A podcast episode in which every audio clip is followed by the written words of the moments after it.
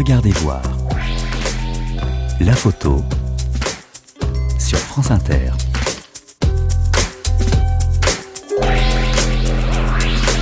Bonjour, est-il nécessaire de vous dire que je suis très heureuse de vous retrouver pendant une heure le samedi et le dimanche? Regardez voir, c'est une émission qui parle de photographie, celle que vous pouvez voir dans les livres, dans la presse, dans les expositions, les festivals, sans renier les photos que nous faisons au quotidien et qui fleurissent sur les réseaux sociaux. Nous allons parler d'histoire de la photographie, celle que les photographes professionnels vivent et écrivent en France et dans le monde. Vous allez au cours de ces deux mois rencontrer des artistes, des photojournalistes, des personnes dont les métiers permettent aux photographes de se déployer. Vous comprendrez pourquoi ce métier de photographe fait rêver bien qu'il soit difficile d'en vivre. J'espère que vous allez garder nos rendez-vous chaque week-end à l'esprit, à l'heure de la sieste, avant la plage ou la balade. Mais au cas où vous seriez loin d'une source hertzienne ou d'Internet, vous pourrez revenir vers nous plus tard via les podcasts.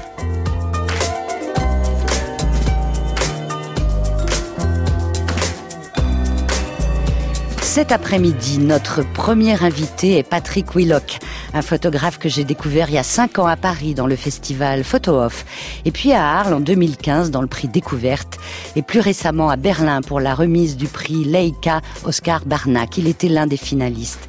Comment définir sa photographie? C'est de la mise en scène, c'est ancré dans de l'information, dans du documentaire, mais finalement c'est euh, retranscrit d'une manière artistique. Donc je définirais ça comme de la mise en scène documentaire artistique. C'est vraiment une définition qui demande à être explorée.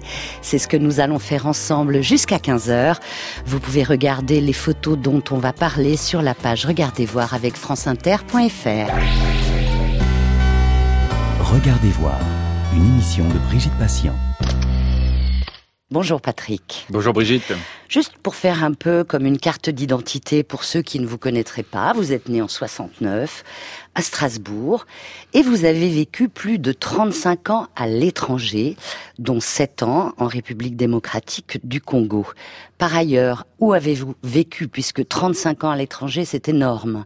Ma famille a quitté la France quand j'avais 6 ans. On a donc vécu euh, au Zaïre à l'époque, hein, de la RDC aujourd'hui, puis en Irlande, à Singapour, en Égypte, aux Philippines. Euh, ça ensuite, c'est moi qui ai commencé à travailler là-bas, Hong Kong et puis Shanghai. Mais dans quel milieu familial étiez-vous pour que mon père travaillait pour une société euh, américaine, un constructeur automobile. Et donc on a été, enfin, il a été muté dans différents pays et la famille a suivi. À quel âge avez-vous pris votre toute première photo? Au, au Zaïre, probablement à peu près à l'âge de 11 ou 12 ans, quand mon père m'avait acheté un Kodak, euh, un petit Kodak. Et vous vous souvenez de la photo en question? Aucune idée. Dommage. Quelle était votre vie avant d'être photographe, puisque vous avez apparemment travaillé pour le compte de multinationales en Asie, Pacifique? J'ai une formation de commercial et de dans le marketing et dans la vente. J'avais passé mon bac à Singapour en 1987 quand on vivait là-bas et donc après mes études que j'ai fait à Toulouse et Montpellier, j'ai souhaité repartir là-bas. J'étais quand même déjà très déconnecté de la France, n'ayant vraiment jamais trop vécu euh, ici. Et donc j'ai commencé une carrière qui a duré à peu près 20 ans en Asie-Pacifique pour euh, différentes marques, euh, qu'elles soient françaises ou étrangères. Mais qu'est-ce qui fait qu'au bout de 20 ans, vous arrêtez tout pour vous consacrer à la photographie? Alors la photo, c'est ma grande passion depuis 25 à, 30 ans et c'est un voyage de retour au Congo en 2009, après 27 ans d'absence, qui a fait de moi finalement un, photographe, ce que j'ai totalement reconnecté avec moi-même. J'avais laissé une partie de moi là-bas, au Zaïre, dans mon enfance. Je m'en étais pas rendu compte et c'est en y retournant à l'âge de 40 ans où ben, j'ai retrouvé cette partie de moi là-bas. Et donc dans un vol de retour au Congo entre l'Afrique du Sud et Hong Kong, je me dis je peux pas continuer comme ça, c'est pas la vie que je veux. J'ai toujours voulu faire de la photo. Euh, j'ai eu peur un jour de me réveiller en me disant j'ai raté ma vie.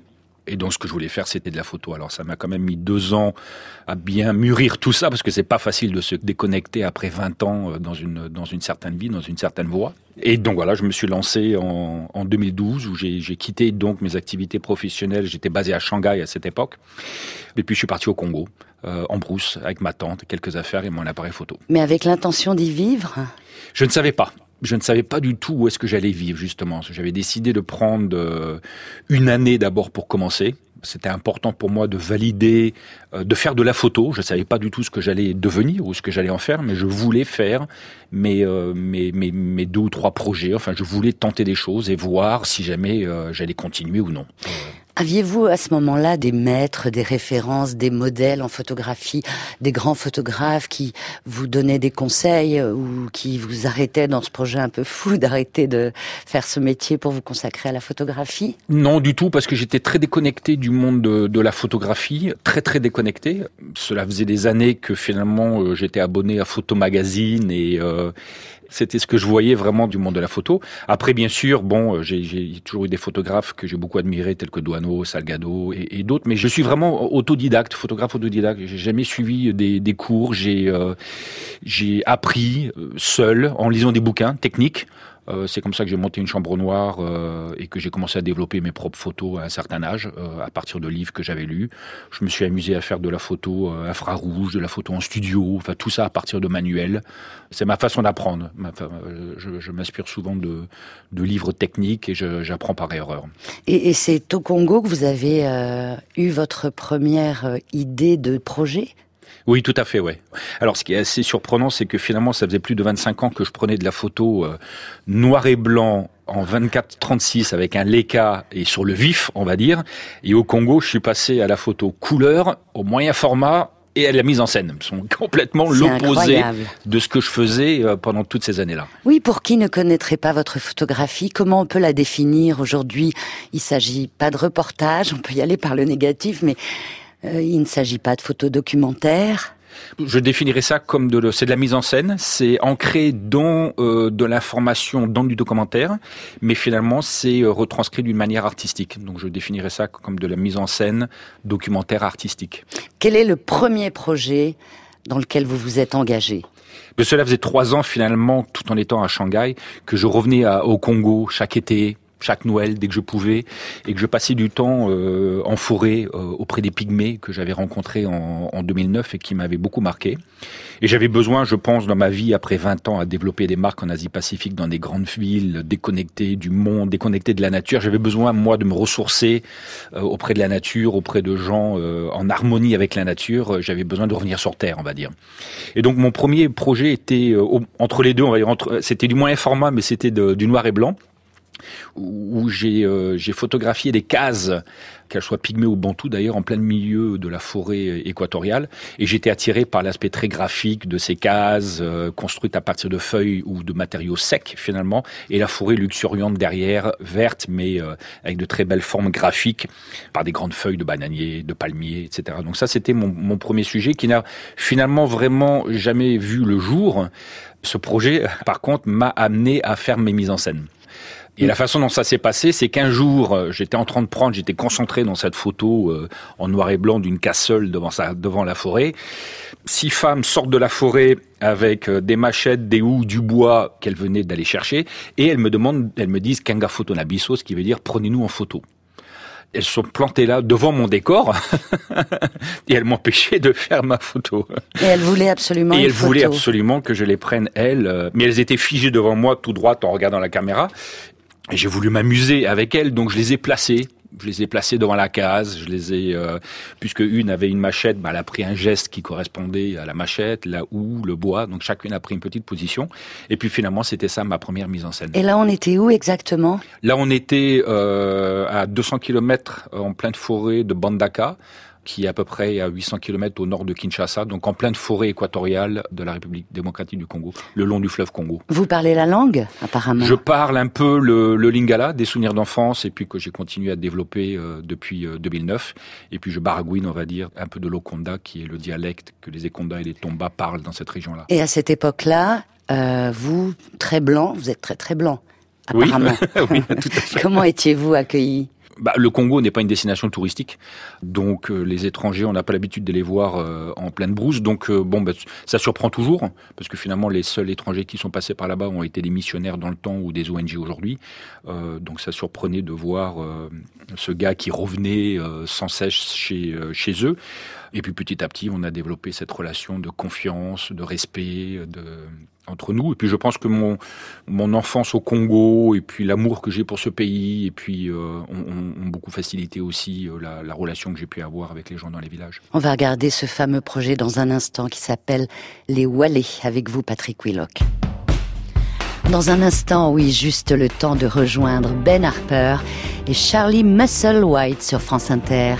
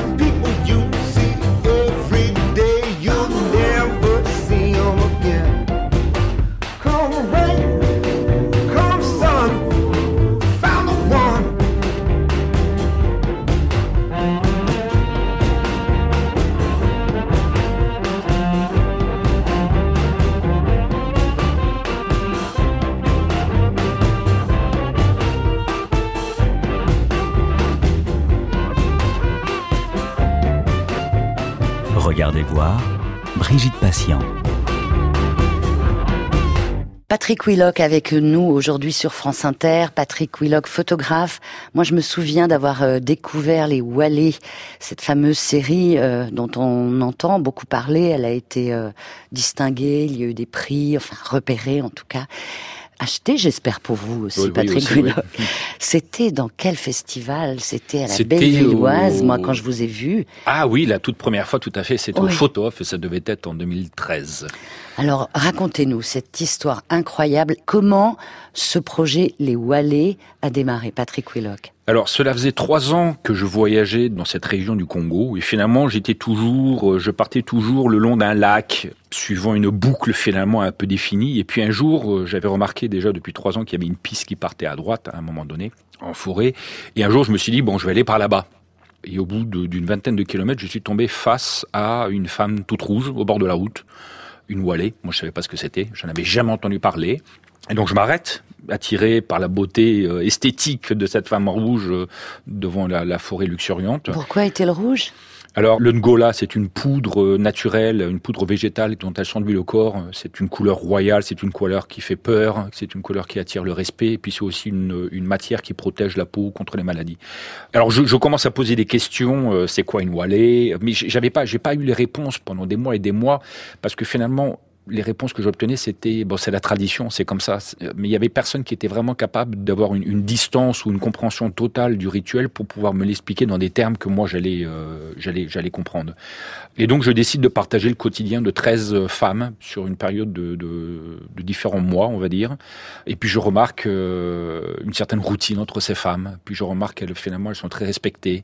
Puis je vois que euh, il y a beaucoup de tabous aussi autour de leurs conditions, beaucoup de choses qu'elles ne peuvent pas faire. Parce que ces femmes sont des Wallées. C'est parce que ces femmes sont des Wallées. Alors, Wallées, ça veut dire quoi Racontez-nous, parce que maintenant vous avez le recul et vous connaissez fort bien ce rite. Il s'agit d'un rite C'est un rituel de la maternité. D'accord. Voilà. Wallée veut dire euh, femme primipare qui allait. Donc euh, une femme qui a mis au monde son premier enfant et qui allait. C'est un rituel de la maternité où, pour des filles qui sont euh, bah, très jeunes de par la tradition, 14, 15 ans, 16 ans, euh, où elles ont leur premier enfant, et puisque ce sont des femmes bah, très fragiles à cet âge-là, la tradition a voulu qu'on les protège. Et on protège aussi finalement la santé du premier-né, qu'il soit garçon ou fille d'ailleurs, puisque ça va être l'héritier de la famille et parfois même de tout un clan. Donc on, les protège en les isolant En les isolant, tout à fait. Donc c'est une transmission de savoir de, de femme à femme, où euh, la mère de la Wallée, la grand-mère, les tantes, etc. s'occupent finalement de la santé de la Wallée et de celle de l'enfant. Pendant combien de temps? Pendant traditionnellement deux ans. Mais pour des raisons économiques, les Wallées restent coincés en réclusion, en semi-réclusion, pendant une période allant de 3, 4 à, à 5 ans. Qu'est-ce que vous appelez réclusion? Elles vivent entre femmes donc ce qu'il faut comprendre, c'est qu'il y a bon, il y a énormément de tabous associés autour de leur euh, de leurs conditions. Donc une Wallée ne peut pas préparer à manger, aller euh, dans la forêt, euh, se servir à boire, se déplacer seul, avoir des relations sexuelles. Enfin, ils, ils, croient que finalement le sperme empoisonnerait le lait maternel et donc empoisonnerait le nouveau-né. Et, et, tous ces interdits sont là pour éviter que la Wallée se fatigue et on la nourrit bien pour permettre un allaitement, le meilleur allaitement possible pour protéger cet héritier. Et donc, plus la Wallée va respecter ses tabous, ses interdits, et plus elle va générer de prestige, d'honneur, de pouvoir au sein de la société. Elle est censée sortir de cette condition-là à travers un spectacle de danse et de chant.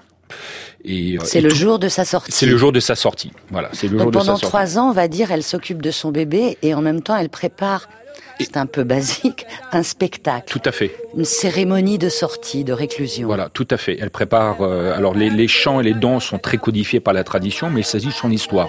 C'est elle qui va raconter finalement tout ce qu'elle a vécu pendant cette période de, euh, de, réclusion.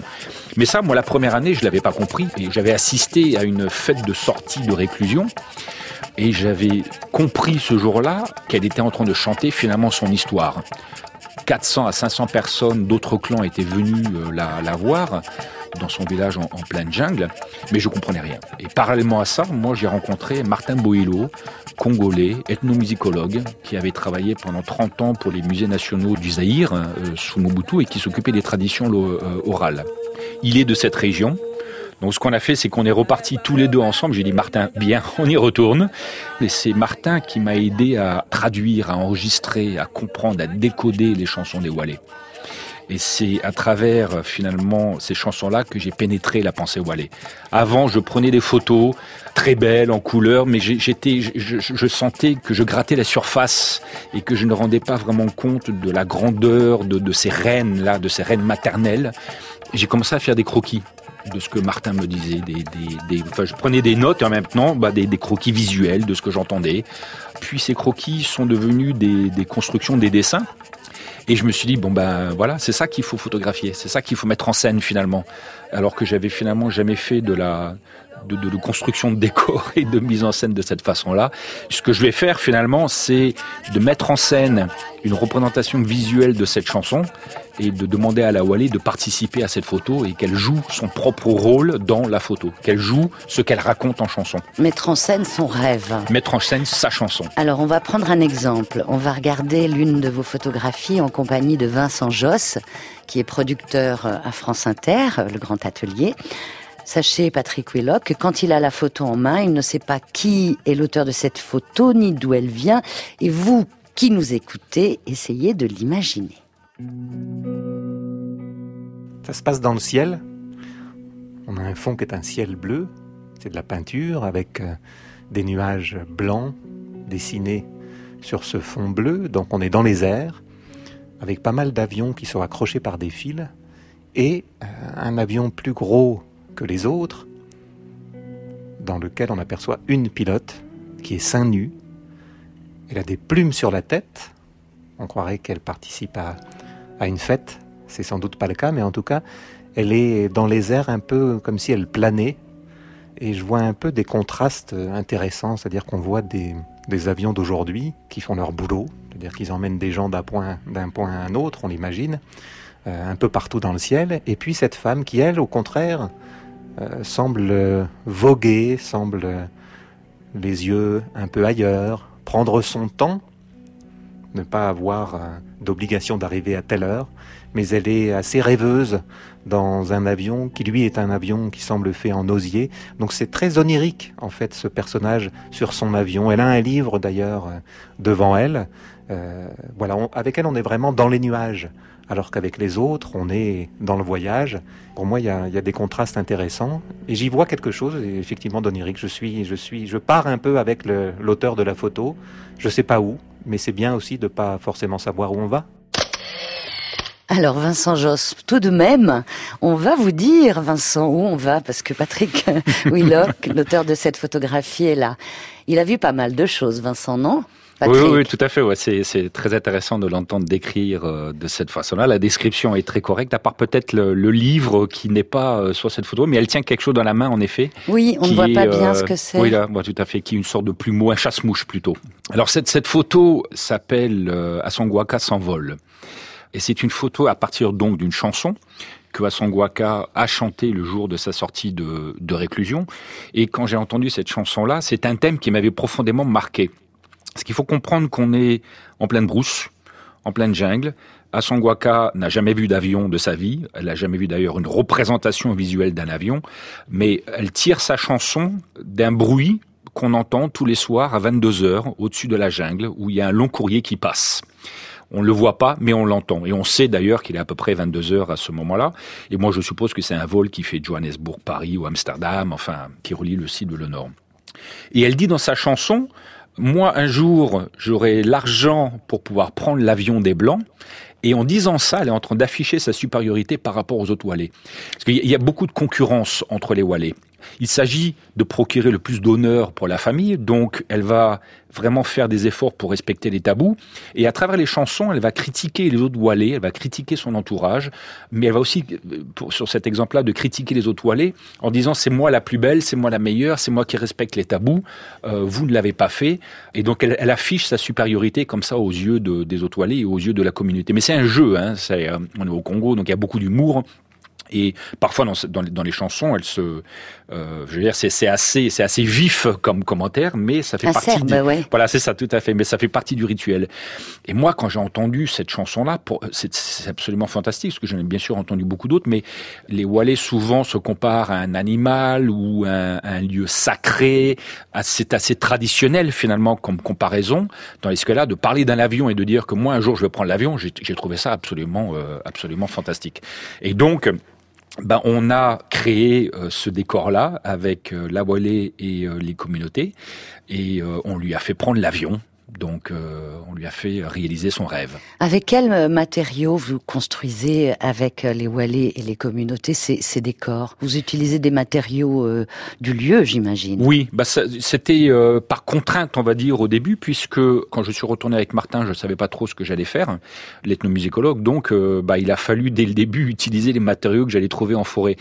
Alors, ça faisait quand même 3-4 ans que je passais dans cette région du Congo, que j'avais vu comment les Ekonda, les Tomba travaillaient les produits de la forêt, comment ils construisaient une maison, un toit, une nasse de pêche, euh, une pirogue, euh, un sac, un lit. Et, donc ce que j'ai fait, c'est que j'ai détourné leur savoir-faire et avec leur technologie, leur savoir-faire, on a fabriqué des avions. Donc par exemple, l'avion est construit à partir de nattes telles que l'arrière-plan d'ailleurs, des nattes pour dormir, qu'on a cousu ensemble, qu'on a coupé. Le réacteur de l'avion est à vrai dire deux euh, paniers à pêche Mhm. qui ont été modifiés pour leur donner l'aspect de, de, réacteur. Et puis les autres petits avions ont été sculptés directement dans du combo combo, qui est un bois euh, très tendre qui permet la sculpture. Et, et vous travaillez aussi les couleurs, parce que ce qui est exceptionnel dans, dans vos photographies, ce sont les couleurs. On se dit, mais mon Dieu, c'est du Photoshop, c'est pas possible, c'est une réalité incroyable. Et les couleurs sont vraiment, euh, sont des peintures, non, que vous devez fabriquer, j'imagine? Oui, oui, oui, tout à fait. Alors la, la peinture, bien sûr, est importée. Il m'est arrivé d'ailleurs de faire de la peinture à partir de produits traditionnels. J'avais pas de peinture noire et on, nous a, on nous avait suggéré de prendre euh, un résidu euh, de manioc qui avait été fermenté pour faire de l'alcool et de mélanger ça avec de l'huile de palme et du charbon pour faire de la peinture noire. Et on a obtenu la peinture noire de cette façon-là. Mais l'idée est toujours en effet d'utiliser le savoir-faire local, les matériaux locaux pour faire ces créations.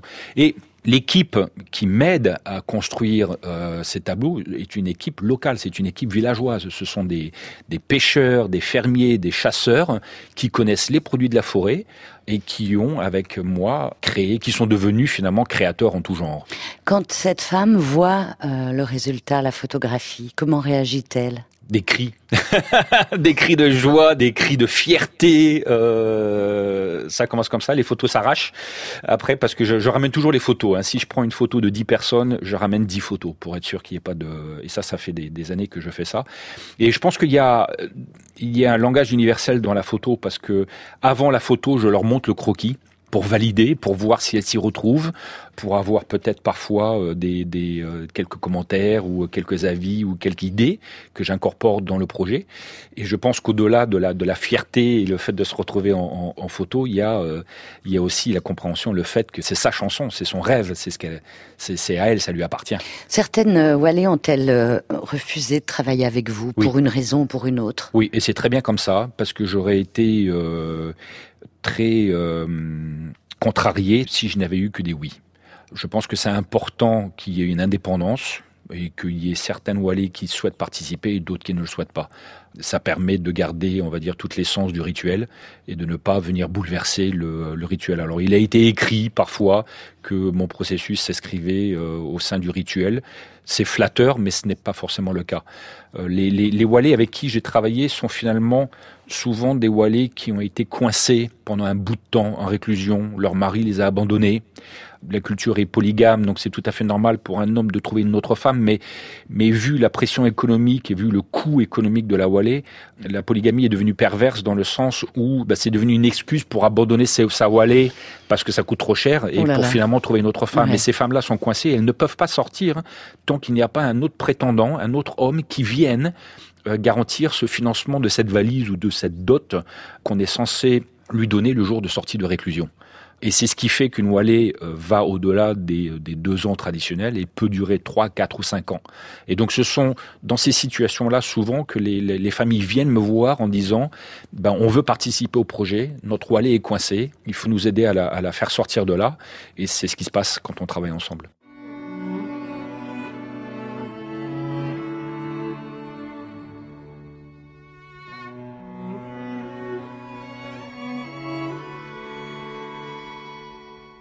Tu sais, moi je rêve être neuve demain, dans le vent, être sève et veuve des chagrins.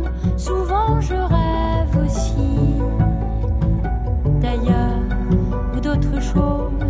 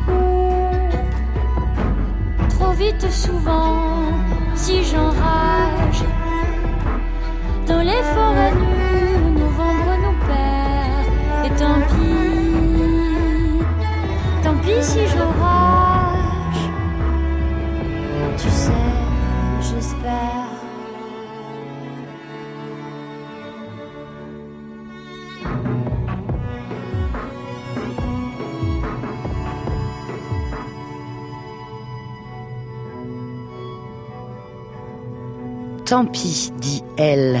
Et oui, elle s'appelle elle en majuscule. Et en minuscule, j'ajoute un proverbe.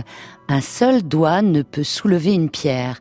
C'est un proverbe local au nord du Ghana que vous avez exploré, Patrick Willock. On reste donc en Afrique, mais avec une mission photographique différente. C'est un grand projet socio-académique sur cinq ou six ans euh, sur le nord Ghana pour essayer de documenter euh, bah, les différents aspects culturels de cette partie du, euh, du, Ghana. Et ma mission est donc de partir au Ghana et de documenter tout ce qui est rituel et tradition. Et de faire des mises en scène avec euh, les Dagomba, ce peuple du nord Ghana, pour raconter leur histoire. Mais avant vous, personne n'a jamais euh, travaillé sur ces rituels en photographie. Si, il y a pu avoir ou il y a dû avoir d'autres photographes qui ont travaillé sur ça, mais cela a été de la photographie, on va dire traditionnelle, ethnographique, encore une fois sur le vif. Et ici, l'idée était de faire une mise en scène en impliquant la population. Moi, ce qui me plaît dans mon travail, c'est que le sujet devienne acteur dans la photo.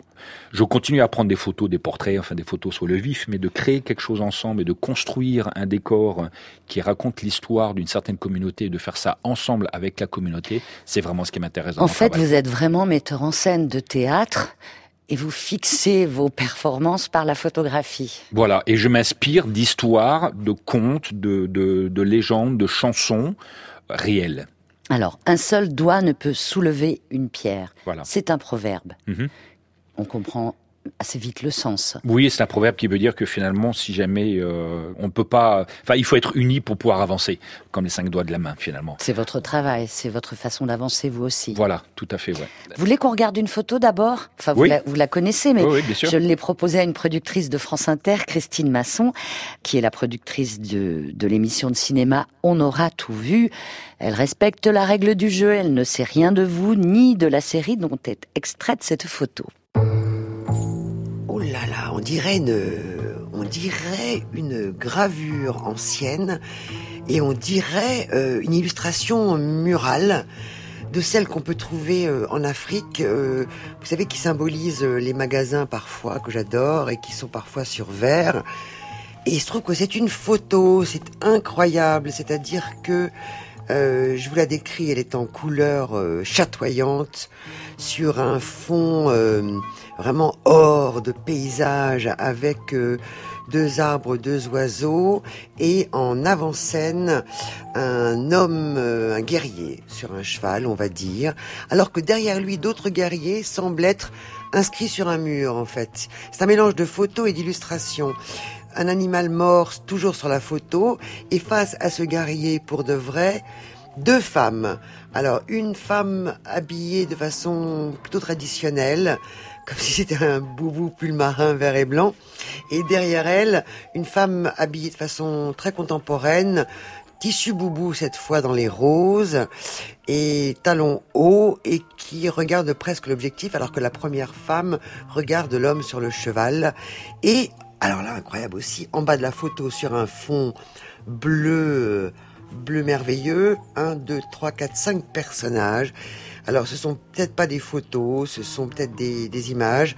Il euh, y a euh, une femme et quatre hommes. C'est assez fou cette photo parce qu'à la fois il y a, y a presque un témoignage du passé avec cet homme, ce cheval, ces gravures derrière, et un témoignage du, du présent avec ces deux femmes. Est-ce que c'était pris dans la rue? Euh, Je sais pas comment le cadre. Oui, effectivement, je vois derrière des découpes. Donc effectivement, c'est un panneau, c'est un panneau mural. C'est comme une mise en scène, voilà. C'est une mise en scène de théâtre ou même ou même de cinéma. Ça m'amuserait beaucoup de voir ça, euh, de voir ça au cinéma. Patrick Willock, elle dit tout, Christine Masson. C'est une mise en scène. Et pourquoi pas Et c'est vrai, le cinéma, ça ne vous tente pas? Ah, pourquoi pas un jour, ouais, ouais. Alors, donc, on a eu les mots de Christine Masson. C'est pas évident hein, de s'y retrouver et de savoir. euh, par exemple, quand elle parle des cinq personnages en bas, elle dit ce sont des dessins. Alors, je, je peux comprendre d'ailleurs le, le- le- le- son, son commentaire parce que quand on regarde ce- cette photo-là, on ne sait pas si c'est de la peinture, euh, si c'est de la photo, si c'est du collage, du montage, du, euh, du tout ce qu'on veut. Et, euh, et donc, euh, pour expliquer, donc cette, cette photo, le, le- le décor fait à vrai dire 5 mètres par 5 mètres sur 4 mètres de profondeur. Donc tout a été construit, ça c'est euh, une grande particularité de, de mon travail. Et il n'y a pas de collage, de montage, de retouche sur, euh, sur Photoshop. C'est-à-dire que je construis ma photo, la composition à travers l'objectif et je place les gens, les objets, les dessins à travers euh, l'objectif. Alors cette photo-là raconte la légende de, de Toisier, qui est ce grand guerrier qui est venu du Nord. Et euh, cela fait à peu près au XIIe siècle, cela fait à peu près maintenant 800 ans que le royaume de Dagomba existe, et ils ont toujours raconté leur histoire d'une manière orale, à travers des griots musiciens, euh, de génération en génération. Et c'est comme ça que finalement les Dagomba euh, se souviennent de qui ils sont, d'où ils viennent, puisque la chanson, la, chanson orale et la musique aujourd'hui est encore omniprésente dans, dans la société. Et donc les, les musiciens qui sont en bas de la photo, euh, à vrai dire, chantent et racontent ce qui se passe au-dessus d'eux. D'accord. Et donc au-dessus d'eux, bah, qu'est-ce qu'on voit? Bah, On voit la légende de Toisier, de, que ces chanteurs et ces musiciens sont en train de, de chanter. Donc cette, euh, ce guerrier qui vient du nord de l'Afrique, avec son armée, avec des musiciens dont eux sont les descendants. Il arrive dans un village, il veut de l'eau. Euh, malheureusement, on peut pas lui offrir de l'eau puisqu'il y a un taureau qui est à la source et qui empêche les villageois de s'approcher. Toisier euh, réussit à tuer ce taureau-là et donc, pour le remercier, on lui offre une princesse qui est là devant lui, Pakaboua. Et euh, leur fils devient finalement le premier roi de cette longue ligne de rois d'Agomba qui dure, euh, bah, qui dure jusqu'à qui dure jusqu'à aujourd'hui. Et la femme moderne dont on nous parlait tout à l'heure, qui est habillée là en, en wax avec son téléphone, Avec des euh, talons hauts. avec des talons hauts, bah, raconte finalement ce qui se passe de ces griots-musiciens aujourd'hui, parce que les griots-musiciens ont quand même perdu pas mal d'importance avec euh, la musique moderne, etc. Donc, d'incorporer des gens du quotidien en échange d'un billet permet finalement aux musiciens de vivre et permet à des gens qui ont un peu de, moyens de rentrer dans l'histoire. Alors pour faire ces photos, j'ai rencontré le roi suprême, le Yana, différents euh, chefs, des académiciens, des griots musiciens, un, un prêtre traditionnel, un imam, euh, et c'est vraiment à partir de leur histoire que tout ça a été construit. Et donc encore une fois, je, une fois les ayant écoutés, je fais mes croquis, je reviens vers eux pour leur montrer la synthèse finalement de ce qu'ils m'ont dit et pour valider que ça correspond bien à leur histoire. On se retrouve dans un instant, Patrick Willock. J'aimerais un son, une fusion. Ni être un homme, ni être une femme. Y a-t-il un nom, une solution?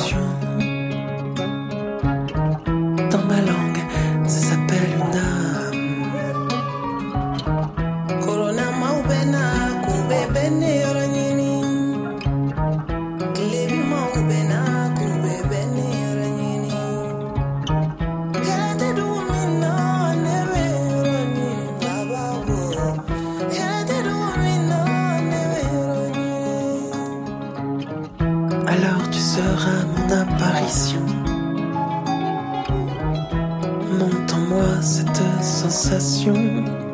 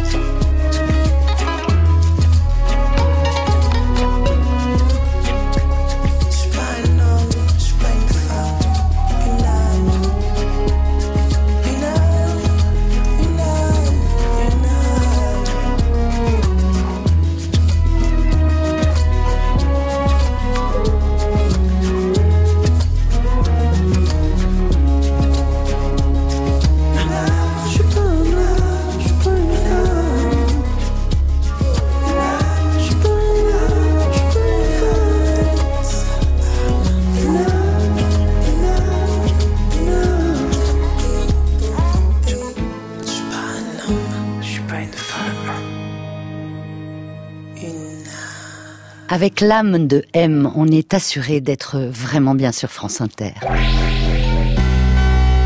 Regardez voir, une émission de Brigitte Patient.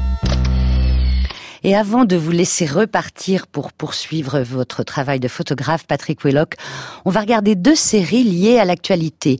L'une réalisée en France en résidence dans le petit village de Saint-Martory en Haute-Garonne, avec des migrants arrivés dans un monde rural, et l'autre qui est une commande de l'organisation caritative Save the Children à propos des enfants réfugiés.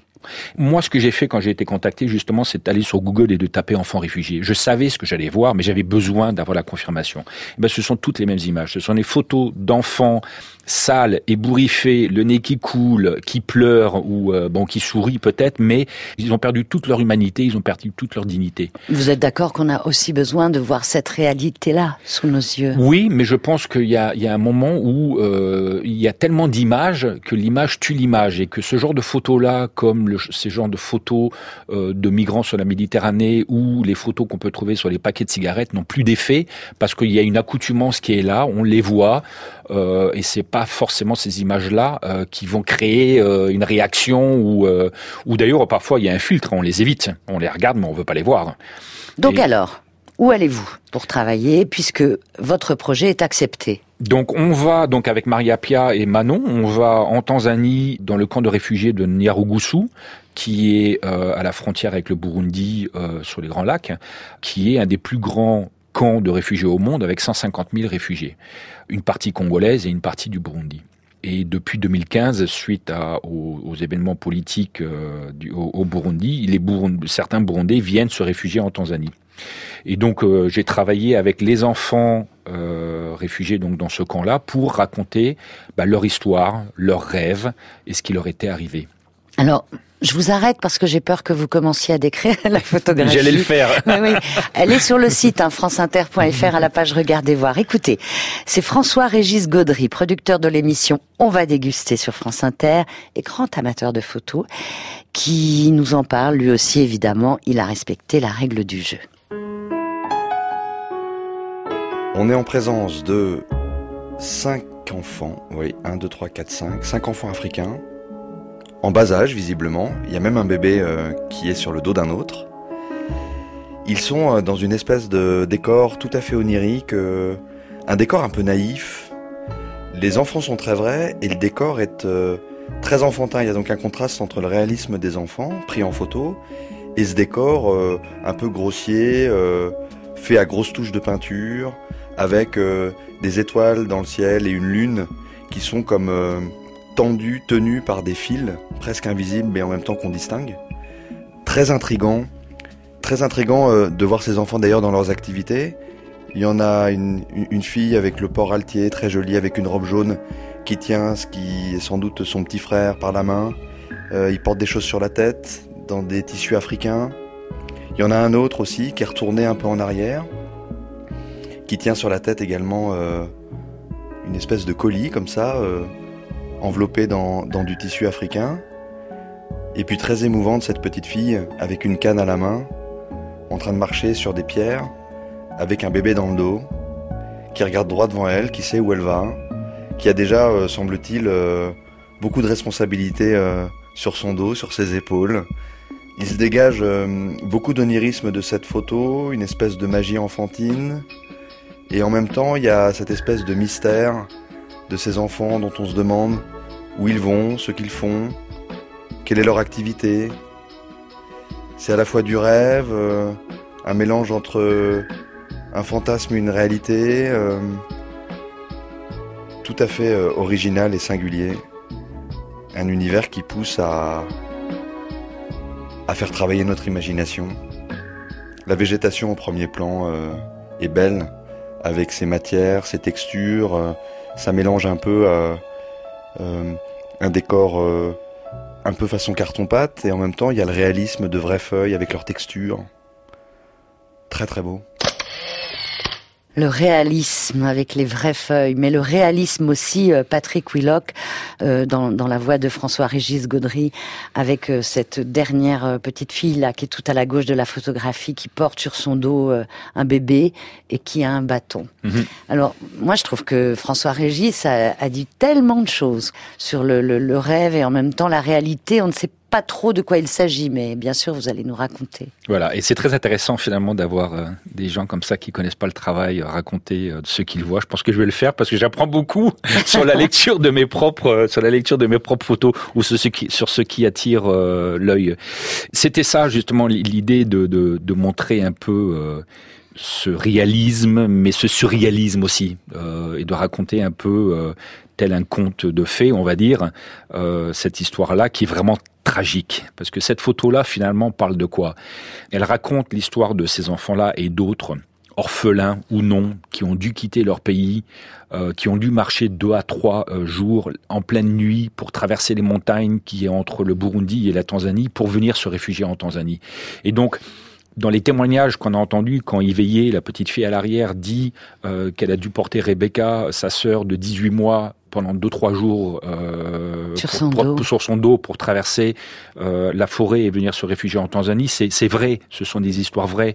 Ces enfants-là qui parlent de marcher le long de ravins, de peur de tomber, euh, de se faire mal, euh, et finalement à travers cette photo-là, ce que j'ai essayé de, de faire, c'est de raconter donc cette histoire-là qui est vraiment tragique et qui est triste, mais en même temps de le faire d'une façon dont les enfants le feraient eux-mêmes.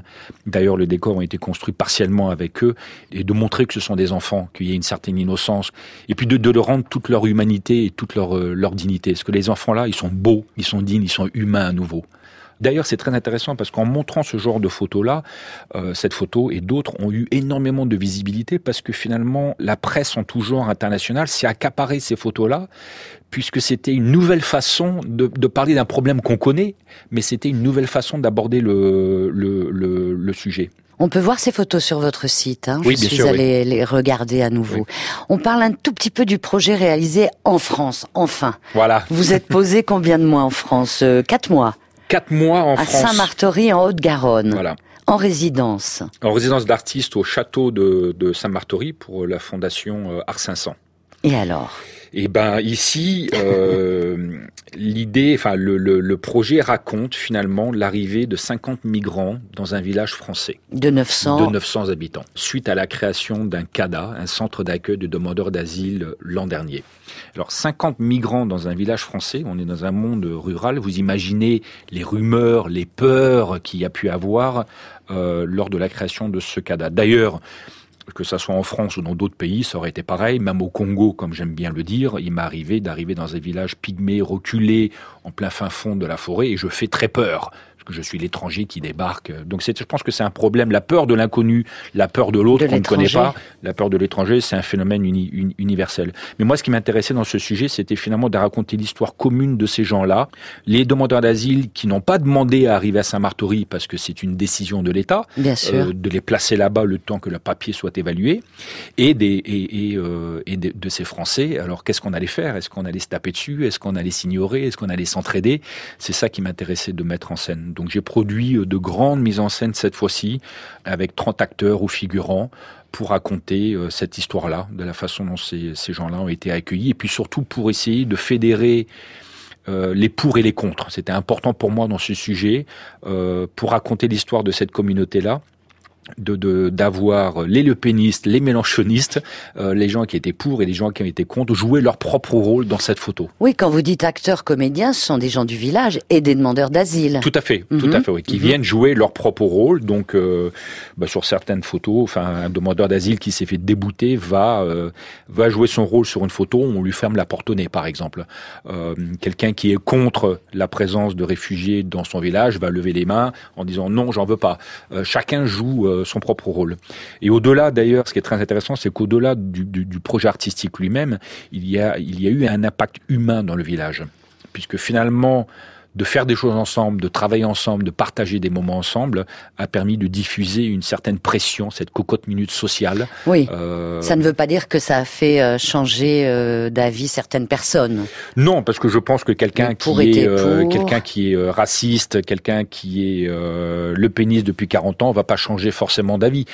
mais quelqu'un qui est là, qui ne sait pas, qui est indifférent ou qui n'a pas eu l'occasion de rencontrer cet étranger-là, là c'est évident qu'il y a beaucoup de stéréotypes qui tombent. Mhm. C'est intéressant comme projet. Il hein euh, faudrait que ça se multiplie euh, en France, ce genre d'initiative. Bah oui, je pense que oui. Et à vrai dire, bon, l'idée c'est aussi d'avoir une, itinérance de ce projet. voilà, parce euh, que ça a été exposé en octobre-novembre 2017 à Saint-Martory. Voilà. Mais on aurait bien envie de, de, de voir ces photographies dans d'autres lieux. Oui, c'est l'idée avec mon commissaire d'exposition Alain Mingan, justement, qui où on travaille tous les deux à une itinérance de ce projet-là à travers la France, parce que finalement comme je lui disais souvent, euh, ce qui se passe à Saint-Barthélemy aujourd'hui, ben, ça se passe dans plein de villages en France euh, et en Europe et dans le monde, et donc il y a des Saint-Barthélemy partout.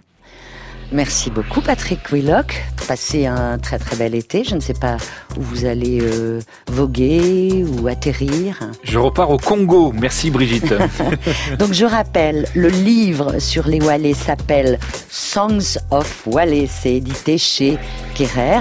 Et puis bien sûr votre site. On peut voir euh, vos travaux bien évidemment. patrickwillock.com. Merci. Merci Brigitte. Au revoir. Au revoir.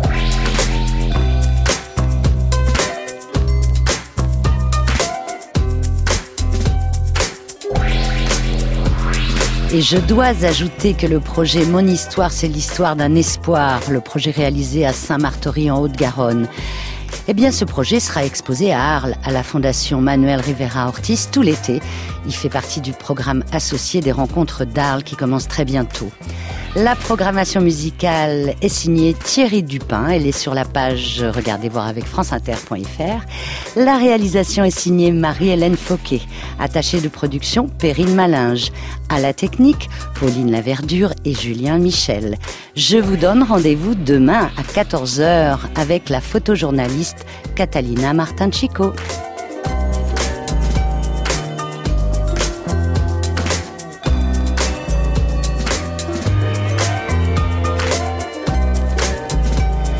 Juste après les informations, appelez-moi Johnny, c'est la série des médias francophones publics.